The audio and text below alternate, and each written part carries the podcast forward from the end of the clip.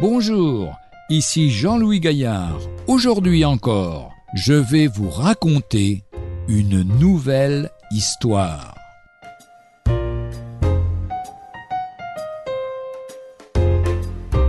Éloge au printemps et à son créateur.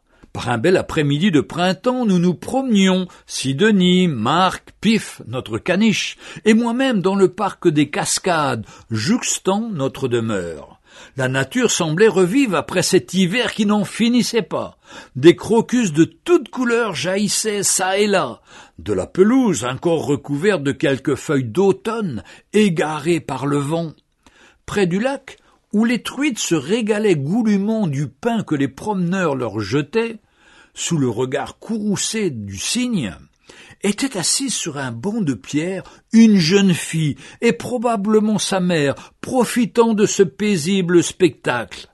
Sidonie et Marc se poursuivaient sur le toboggan, accompagnés des aboiements de pif, qui participaient à sa manière à leur joyeuse turbulence quand, soudain, du banc où était assise une jeune fille trisomique, s'éleva un chant, plus qu'un chant, cela me faisait penser à un cantique, dont chaque mot martelé de sa voix grave demeurait incompréhensible.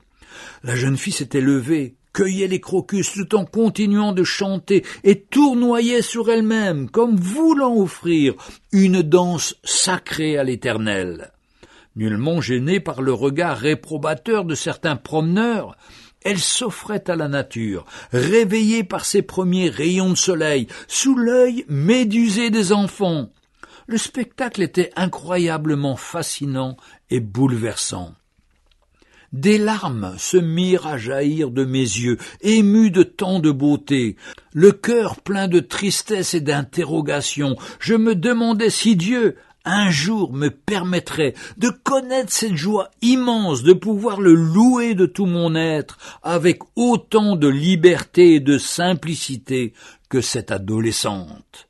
Que le Seigneur vous encourage aussi à louer le Seigneur de tout votre cœur, à lui faire confiance pour votre vie.